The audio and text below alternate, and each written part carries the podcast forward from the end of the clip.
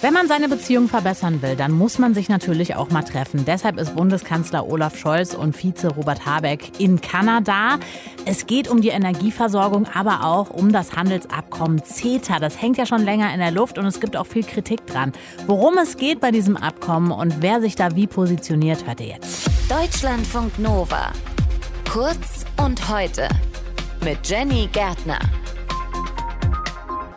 Solche Besuche sind doch immer was Schönes. Man kommt mal raus, man trifft Freunde, man sieht die Welt, so wie Kanzler Olaf Scholz und Wirtschafts- und Klimaminister Robert Habeck. Beide sind für drei Tage zu Besuch in Kanada, das seit Sonntag. Im Vordergrund stehen aber natürlich Gespräche über grünen Wasserstoff. Es geht um Flüssiggas. Es dürfte auch um das Freihandelsabkommen CETA zwischen Kanada und der EU gehen, denn das soll im Herbst im Bundestag ratifiziert werden. Und wenn ihr jetzt gerade denkt, CETA, da war doch was. Ja, man muss ehrlich zugeben, es ist schon eine Weile her dass CETA beschlossen worden ist, unterzeichnet wurde, reden wir auch gleich drüber. Und was der Inhalt ist, kann sein, dass ihr das nicht mehr so ganz auf dem Schirm habt. Deswegen reden wir auch da natürlich drüber. Was ich euch sagen kann, das Abkommen, das betrifft uns auf jeden Fall mehr, als wir jetzt erstmal denken. Zeitgleich zum Kanada-Besuch der beiden Kanzler waren auch große Player in der deutschen und auch kanadischen Zivilgesellschaft vor der Umsetzung von CETA. Also höchste Zeit, dass wir drüber reden, machen wir mit dem Wirtschaftsjournalisten Nicolas Lieven. Was soll CETA zwischen der EU und Kanada eigentlich genau nochmal regeln? Ja, das ist ein Freihandelskommen wie viele andere auch, die die EU schon abgeschlossen hat. Also ungefähr 40 äh, haben wir jetzt im Augenblick laufen. Und da geht es einfach in der Regel einfach darum, den Handel zu vereinfachen ähm, zwischen den verschiedenen Staaten. Also hier in diesem Fall will man die Zölle abschaffen zu 98, 99 Prozent. Da erhofft man sich natürlich Einsparungen.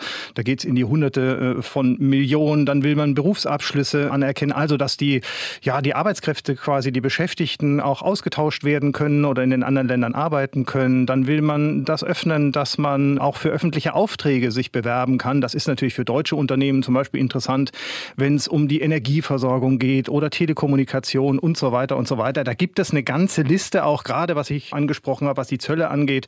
Ein Beispiel zum Beispiel, wenn wir irgendwelche Süßigkeiten nach Kanada ähm, ausführen, müssen wir normalerweise oder mussten wir 10 Prozent Zoll zahlen abgeschafft. Ähm, Backwaren äh, ganz ähnlich, da waren es 15 Prozent, bei T-Shirts 16 Prozent, Autos knapp 10 Prozent und so weiter und so weiter.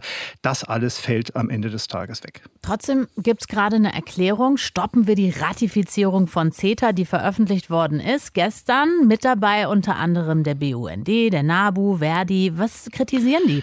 Ja, also es ist einfach so, dass natürlich einige Konzerne profitieren, andere Konzerne nicht. Und in diesem Fall ist es einfach auch so, reden wir auch im Augenblick gerade viel drüber, um das Thema Rohstoffe, also Öl, Gas, Lithium, Kobalt und so weiter. Da gibt es große Bedenken, was das angeht. Fracking auch immer wieder ein großes Thema.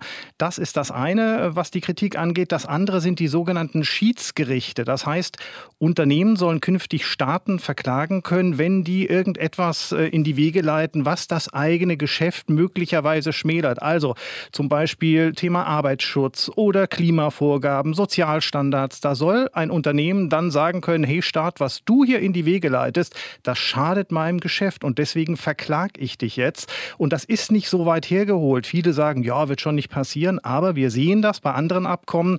Wir haben zum Beispiel den Energiekonzern RWE und Energiekonzern ähm, Uniper in den Niederlanden, die verklagen den Staat, weil der Staat aus der Kohleverstromung raus will und die sagen einfach, die Niederlande machen uns hier das Geschäft kaputt. Also es ist nicht so abwegig und deswegen die Kritik, weil eben da so Punkte angesprochen werden, wie, ich habe es gesagt, wie Arbeitsschutz oder wie auch Klima- oder Umweltvorgaben. Mhm.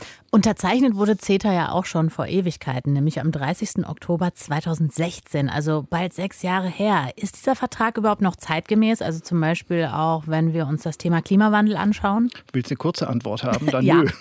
nö. also unterzeichnet 2016, das stimmt, aber Verhandlungsbeginn war ja schon sechs, sieben Jahre vorher. Also Pariser Klimaabkommen ist da ehrlich gesagt nicht so ein richtiges Thema. Umweltstandards auch noch nicht so richtig. Und dann, wie gesagt, das Thema Schiedsgerichte, das macht auch sehr vieles wieder kaputt oder stellt vieles in Frage. Von daher, ich glaube, dass man da eigentlich nochmal nachverhandeln müsste, weil diese Themen sind tatsächlich so groß in CETA nicht vertreten. Du hast ja schon gesagt, dieses Abkommen ist ja noch nicht in allen EU-Ländern ratifiziert, aber in Teilen wird es schon umgesetzt. Hast du gerade Beispiele mhm. genannt. Mhm. Wie kann das sein und wo kommen wir das noch zu spüren? Also wir bekommen es an den meisten Stellen zu spüren, nämlich wenn es um den Handel geht oder Austausch von Beschäftigten oder was auch immer. Sehr viele ähm, Bereiche hat man nämlich quasi als EU-only gekennzeichnet. Also es ist einfach so, ist nur Brüssel dafür zuständig oder sind die Staaten dafür zuständig? Und eigentlich hieß es mal CETA, da müssen eigentlich alle Staaten zustimmen bei diesem Komplettpaket. Und dann gab es ein Gutachten des Europäischen Gerichtshofs zu einem völlig anderen Freihandelsabkommen, aber in diesem Gutachten stand dann drin, dass man sehr viele Teile quasi deklarieren kann, als da reicht es, wenn Brüssel zustimmt. Und so hat man es hier auch gemacht. Den ganz großen Teil hat man gesagt, reicht, wenn Brüssel zustimmt. Brüssel hat zugestimmt. Dann hat man es 2017 in Kraft gesetzt, diesen Teil. Wie gesagt, der ganz große Teil. Und das, was im Augenblick noch ratifiziert wird, ist ein relativ kleiner Teil, aber ein wichtiger Teil, nämlich diese Schiedsgerichte. Jetzt gibt es so viel Kritik. Du hast auch gerade noch mal gesagt, Klimawandel, man könnte Sachen noch mal anpassen. Ist das was, was jetzt gemacht wird? Also könnte CETA noch kippen oder abgeändert werden? Also weißt du, vor dem Krieg, vor dem Ukraine-Krieg war es eigentlich so, dass viele gesagt haben, CETA wird so nicht umgesetzt werden, weil wir ja auch viele Staaten gesehen haben, die sich um sich selber kümmern. Also und dann hat man gesagt, da wird Frankreich wird nicht zustimmen, Niederlande nicht, Italien nicht und so weiter und so weiter. Inzwischen haben die Staaten zum Teil zugestimmt und das liegt einfach daran, dass man erstens ein bisschen enger zusammenrückt wegen des Ukraine-Krieges und zweitens natürlich auch darauf schaut, wo kriegen wir unsere Rohstoffe her. Wir haben es gerade eben angesprochen, Öl, Kobalt, Lithium, Nickel und so weiter und so weiter. Von daher, ja, ich gehe schon davon aus, es wird noch eine ganze Zeit dauern, aber CETA wird womöglich doch irgendwann mal kommen. Kanzler Olaf Scholz und sein Vize sind in Kanada unterwegs. Es geht natürlich um die Energiesicherheit der Zukunft bei uns, aber es geht auch um das Freihandelsabkommen CETA. Was das eigentlich nochmal genau war, haben wir darüber gesprochen mit Nicolas Lieven. Er ist Wirtschaftsjournalist. Deutschlandfunk Nova. Kurz und heute.